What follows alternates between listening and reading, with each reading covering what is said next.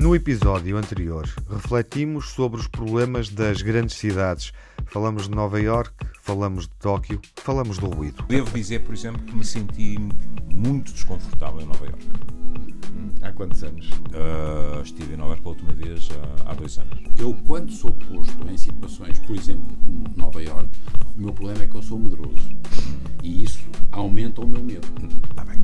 E, o que é que seria o oposto? E o oposto, por exemplo, são as cidades eh, japonesas, onde epá, não há ruído. Quem paga a fatura são os pássaros e os pobres. Quando se faz os mapas auditivos, por exemplo, nos, nos Estados Unidos, os hispânicos, os negros e mesmo os orientais estão nas zonas piores. É sempre assim. Olha que na Coreia do Sul é sempre assim. Você quando vai aos, aos bosques ou aos... É tudo, é tudo gravado. Você tem sempre uma carinha, percebe? Já que não há pássaros, é muito difícil ter pássaros ali, quer dizer, portanto, percebem?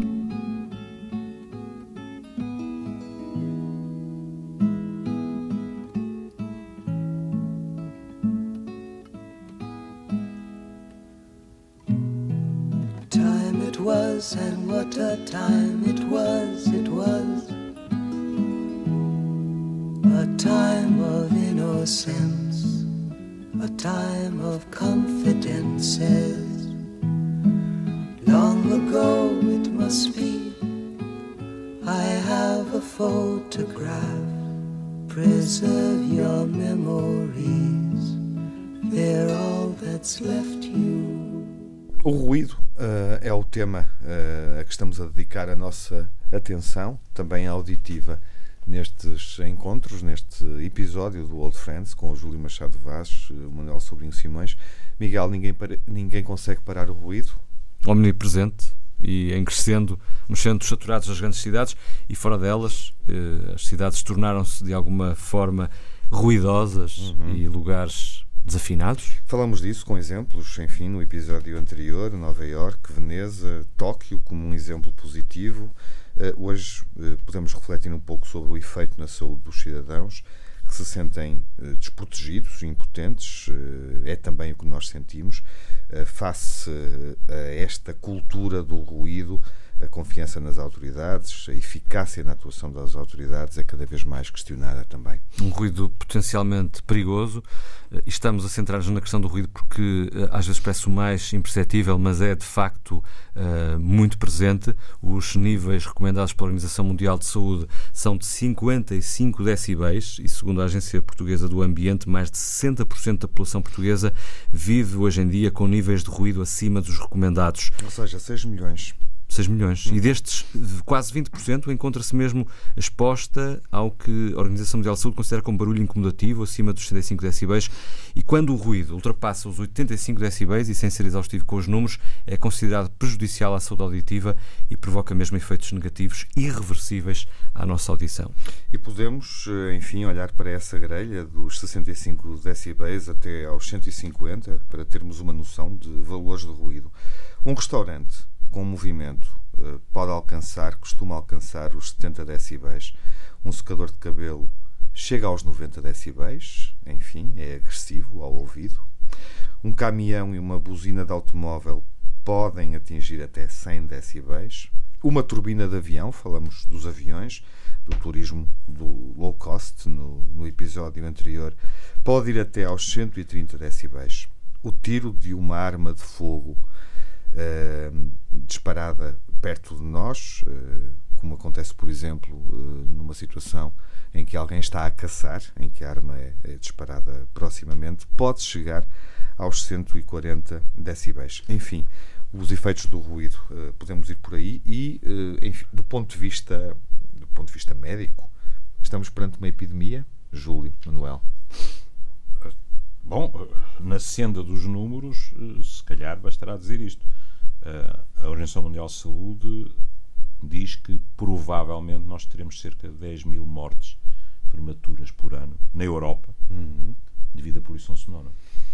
Eu, eu, acho que nenhum de nós estava preparado para ouvir um, um número destes, não é? Estamos muito mais habituados a ouvir falar do cancro, disto, claro. aquilo, mas poluição atmosférica. E, e, a poluição, estamos muito habituados de. Uh, como é que eu hei de pôr a questão? De isto faz mal, mas, não é? Bom, isto é um, um número uh, verdadeiramente assustador. as patologias que mais vezes são referidas nestas situações é a hipertensão, a diabetes, coisas, uh, ataques cardíacos, etc. Não é? é?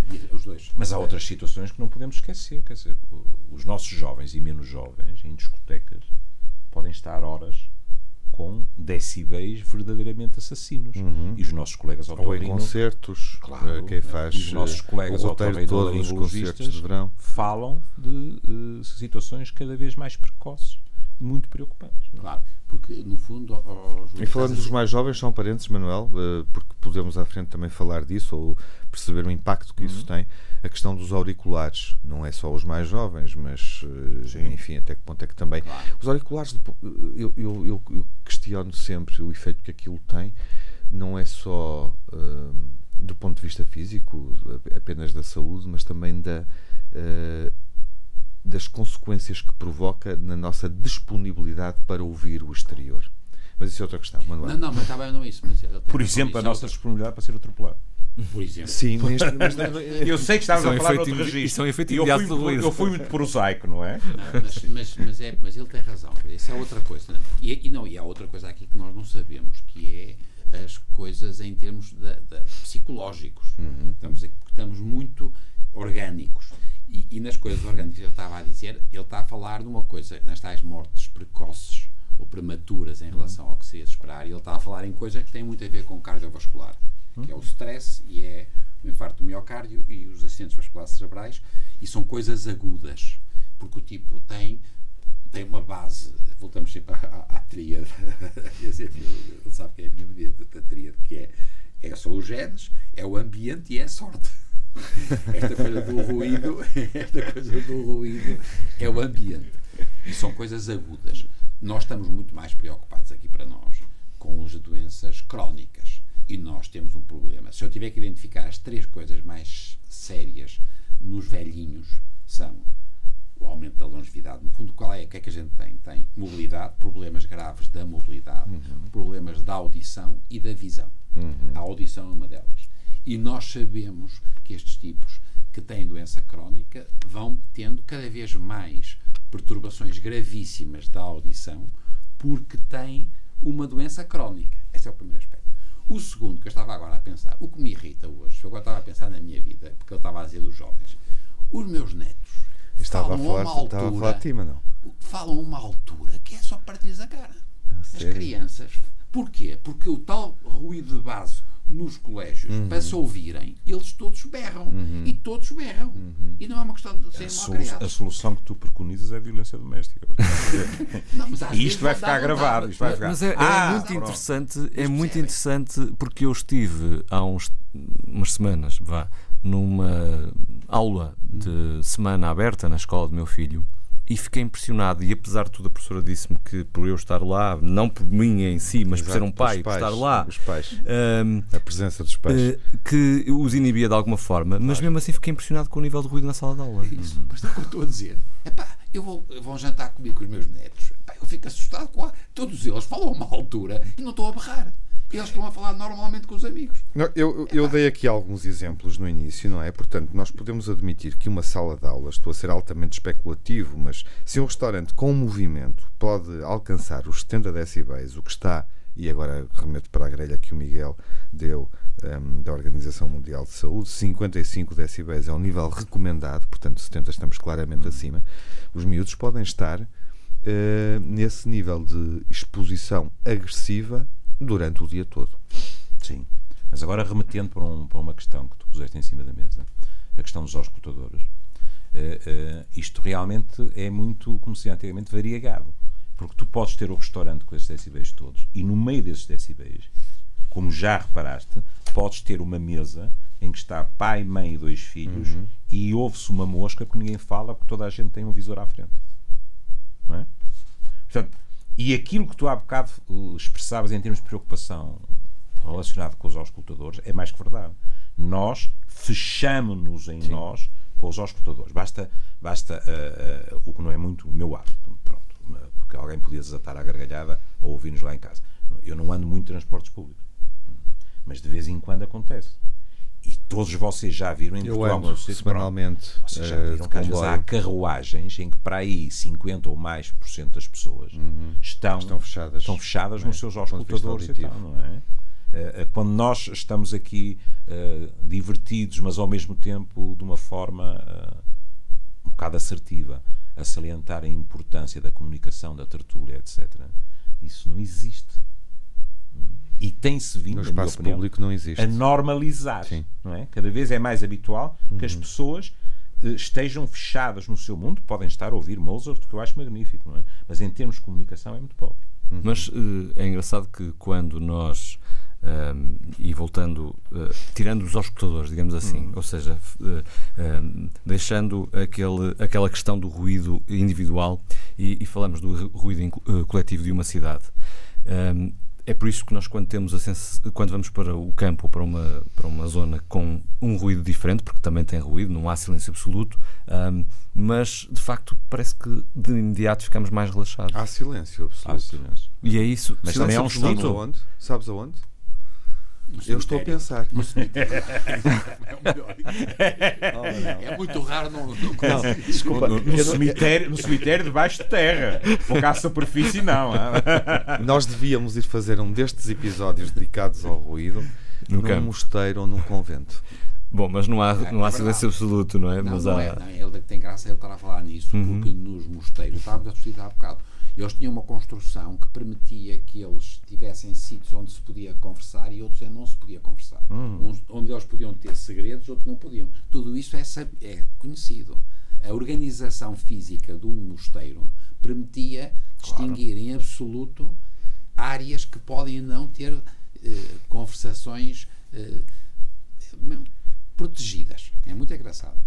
Até tem a, a acústica dos mosteiros é uma coisa extraordinária. Mas eh, esta introdução que eu fiz a este tema Sim. tem a ver com, com, a- com esta pergunta que eu vos quero agora fazer. Se tem muitas vezes a necessidade de deixar a cidade para ir relaxar para o campo. Eu tenho. Sempre tive. Eu também. mas Até eu- à altura em que tive dinheiro para ter um tubúrio e eu, meter-me lá. eu, eu vivo mesmo para sobreviver, mas não é o, para mim não é o problema não é o ruído. Não é o ruído? Não, Não é o principal. É ter tempo. Percebem? Quer dizer, então porque é que se lixa? Pode ser com imenso barulho. Eu tenho, tenho é que ter tempo. Percebem? E não, não, não, percebem que, não, sei se estás de acordo, percebes? Claro, eu, eu gostava de ir mais vezes. E depois é- há ruídos e ruídos. É evidente que, que quando eu chego a Cantelães, o sossego daquilo começa logo que na minha casa eu não tenho rede de telemóvel. Que é magnífico. Porque só o núcleo duro da família é que tem o número do telefone Fixo. fixo.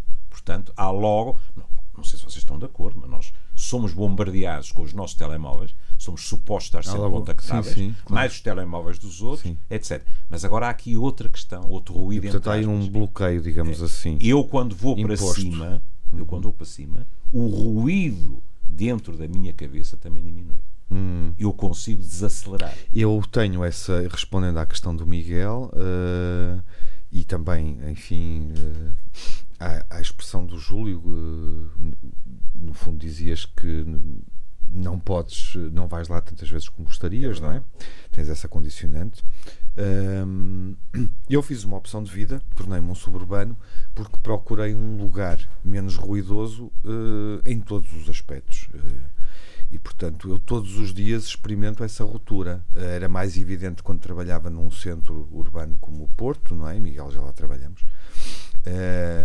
Apesar de tudo, hoje estamos num espaço mais sossegado, eu diria, em termos urbanos, o lugar onde, onde fazemos isto neste momento. No Monte da Virgem em Gaia. Em Gaia, exatamente. Mas na minha deslocação eu sinto essa transição uh, visual, obviamente a paisagem, não é? Uh, os pinheiros, uh, a floresta, os bosques.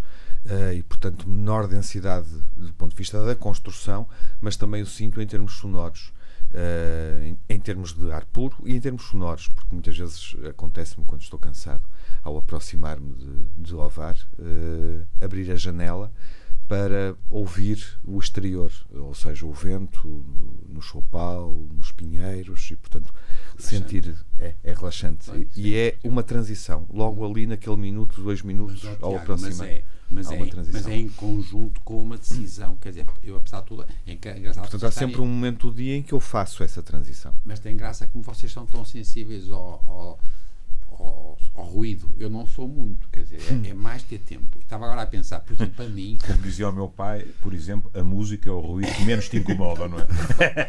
Mas, quer dizer, Depende, às vezes até a música incomoda, não é? é tipo- Está bem, mas o meu Mas pai vocês dizia isso, porque o meu pai não era um Claro. uma Mas pessoa. vocês estão a conversar, numa coisa, a co- a conversar sobre uma coisa que eu sou pouco sensível, de facto, ao ruído, porque eu consigo abstrair, não, a não ser que seja muito, eh, muito grave. Agora, por exemplo, com a luz, eu, por exemplo, eu de, não- de noite não consigo ter um bocadinho de luz. E, portanto, eu que passei a minha vida nos países nórdicos, os gajos não têm, não têm- as, que são abertas. E, portanto, eu ando sempre de preço. aquele- vendas. os- os- não é vendas, É, os aqueles- óculos do Zorro. Os óculos, do Zorro. Porque eu, Máscaras. às 5 da manhã na, na Noruega, acordo com a luz e pronto, e acabei. E, portanto, Usas é- aquelas coisinhas dos aviões, Sim, é? tudo, e, claro, ah, porque eu estou desgraçado. E portanto eu sou extremamente sensível à luz e aguento, não acordo com os barulhos da, da, da, da cidade com o barulho. E acordo se tiver, por exemplo, em Matosinhos, se tiver por acaso esquecido de baixar bem a persiana, eu às 6 da manhã ou às 7 da manhã. Viver numa Islândia seria impensável. Isto levanta outra questão. Não, agora, já agora só para dar Sim. graça. E isso cheira muito, a- cheira sempre a, Matosinhos. É engraçado. Quando chegámos a Reykjavik, tinha um cheiro a. a- a- no fundo, peixe? É, é peixe. Então, não sei se já foste a. Não, nunca mas fui. Mas já percebi que não preciso. não é? tenho é o cheiro Lotten. Reykjavik. Lotten também Não. Tenho o cheiro Reykjavik. Aliás, eu tenho, um- tenho, um- tenho, tenho uma, uma recordação de, como se costuma dizer na, na nossa máfia, de um, de um life event, de uma situação limite, na, na, na Lota de Matosinhos, porque numa determinada campanha eleitoral, eh, como é inevitável, passou-se pela Lota. Aliás, era, uma coisa belíssima. Vocês já acompanharam isso? É quando, quando elas cantam, por exemplo, no mercado de Matosinhos, aquilo é uma, é uma coisa que, que eu ouvi em termos de sonoridade semelhante em catedrais. É, é magnífico, não é? Mas na lota a coisa não correu tão bem porque eu escorreguei aquilo, não é? E eh, segundo depois fui informado, ia de cabeça para uma coisa de, de sardinhas, não é? E foi o Narciso Miranda que me agarrou pelo colarinho, não é? E impediu que, que eu mergulhasse. Mas esta questão da luz, eh, para mim, levanta outra questão, que é eh, o aspecto visual. Nós temos estado a concentrar-nos no objetivo. E nas cidades, nós hoje temos estudos que eh, nos ensinam como a questão visual também é muito importante, desde idades muito precoces. Por exemplo, tudo aquilo que é formas arredondadas são sentidas como mais agradáveis e menos ameaçadoras do que as que são laminadas, eh, agudas, etc. Isto está provado em crianças de 3, 4, 5 anos. Mas mesmo nas populações adultas, é extraordinário verificar que eh, a nossa disposição melhora. Isso é quando- muito interessante. É, não é? E então porquê é que continuam ah, os arquitetos Uhum. a apostar ah, em formas pontiagudas? Estou a pensar em arranha-céus construídos dessa forma. Eh, Se é que posso os, levar à os letra. que continuam, não é? Por exemplo, na nossa área, na saúde, tem havido uma evolução. No século XX, os hospitais, eh, os arquitetos utilizam até uma palavra que, na minha opinião, é extraordinária para descrever, que é o brutalismo, não é? Na vertical, isto também tem a ver com o preço dos terrenos, etc., e com a acumulação na estrutura das superespecialidades. Está ali tudo É, é à medida que a sociedade vem envelhecendo e que a medicina percebeu que ou vai em busca da população geral ou consegue ter estruturas intermédias que evitem a morte por eh, sufoco dos grandes hospitais, etc. A arquitetura acompanha e vocês, se forem ver hoje em dia aquilo que são sobretudo nos países que têm mais dinheiro, não é? As estruturas de cuidados continuados, os lares, etc. A arquitetura é completamente diferente. E temos é cada estado- vez mais próxima daquilo que poderíamos chamar a habitação das pessoas. Temos estado a falar eh, das grandes cidades, mas também há uma questão que se verifica, por exemplo, eh, e que se pode transpor para os grandes hospitais. É verdade. Os níveis de ruído e de poluição a todos os níveis num grande hospital é muito diferente de uma pequena unidade ou média unidade de saúde. É. São muito elevados, Manuel? É, são muito elevados, são demasiado. Mas ele, eh, antes só de acabar só esta ideia dele que é boa, que é o brutalismo e tem um toque sempre de minimalismo. Se repararem, porque nós hoje em dia nos hospitais e em qualquer sítio em que a gente tem perigos de contágio, disto, daquilo, Uhum. daquilo tem que ser tudo muito simples, quer dizer, tem que haver paredes muito lisas, tem que haver Uhum. o, men- o menor número possível de tecidos que possam De porque- equipamento, porque mobiliário nós- de- também. claro, Claro. é tudo isto. Agora, Veja- repare, Vejam um artigo, desculpa, não, vejam um artigo que, que saiu há, pá, há dois ou três meses sobre esta cândida agora que é mortífera. E o que é que dizia o artigo? Nas cortinas, entre as camas, lá estava o fungo alegremente. E, e, portanto, nós vamos ter um dia que discutir aqui a coisa que para nós mais Sim. interessante Uhum. é, não é nos hospitais, são os bichos. Mas é nossas casas também. Quer dizer, nós, se por acaso, se nós agora fizéssemos aqui, pusesse aqui, fizesse assim e fosse ao ver ao microscópio o número de micro- micróbios Hum. e fungos que nós temos aqui, Uhum. é se vocês morriam, iam a correr por aí. Percebe? Nós Mas isso também não faz parte de, quer dizer, do, do nosso não tínhamos, ecossistema? não tínhamos que assim que havia pequeninos tantos. Estamos cheios. Manuel, A melhor maneira de sobreviver isso é eh, refugiarmos no velho pensamento aquilo que eu não vejo não existe. Exatamente. Está bem, mas é que o Mas ele tem toda a razão, não é? Toda a gente Microbioma. passa a vida a dizer, falar no microbioma do tubo digestivo, já sabemos, Uhum. já discutimos. Não, nós estamos envolvidos por bilhões e bilhões de seres microscópicos com quem nós interagimos. Uhum. É assustador. E, portanto, o ruído dos hospitais é um problema. Para nós, o nosso pior problema hoje é- são as infecções. mas o, o- o ruído é um problema muito grave nos hospitais? Eh, Varia. Varia. Varia. Em função de quê? quantidade, sobretudo, de, de- dos tipos que vão visitar. Porque Ah. nós continuamos a ter de uma visitas. coisa muito simpática de chamar é isso e trazer comida às escondidas para os doentes, que não pode acontecer.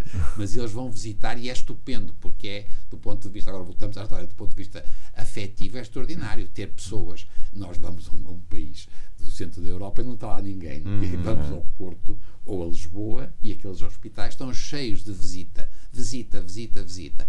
Felicíssimos. Mas isso não um resulta também da concentração das visitas, porque se formos a um hospital privado não sobretudo- temos essa sensação. Claro, mas isso é outra coisa. O meu conheço é o Hospital São João. Está cheio de gente. Os miúdos, que- os alunos que também se fazem um barulho infernal nas aulas. Até porque vem da, Portanto, da não aula sou- habituados não- a falar alto. Al- Além de fazer barulho, Exatamente. palpam tudo o que está ao alcance da mão. os é? Pronto, é. Os piores são as visitas e os alunos. Bom. Já que falámos da, só isto, da questão visual e que falámos dos hospitais, estas coisas vão a um pormenor extraordinário. Nós hoje sabemos que o facto de um quarto do hospital ter, não é projetado na parede, o que também se pode fazer, não, mas ter uma janela que dá para um parque, comparado com um quarto do hospital que não tem isto, tem consequências no período de internamento da pessoa que lá está no seu pós-operatório.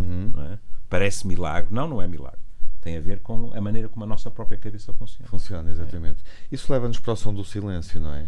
Aí passava a negar fácil. Por exemplo, nós, nós devíamos falar do som do silêncio, eu acho, num dos próximos episódios, apesar do Júlio ter deixado aqui também algumas pistas eh, que podem alimentar a conversa futura em torno desta questão do ruído e do, e do silêncio, nomeadamente como é que as cidades vão responder a isto, obviamente, ou seja, porque é que as pessoas se deslocam eh, e em 2050, recordando, vamos ter 60% da população mundial nas cidades, Dois não é? terços. Dois terços. Como é que a cidade um, como é que a cidade também se organizou uh, em Portugal no pós 25 de Abril?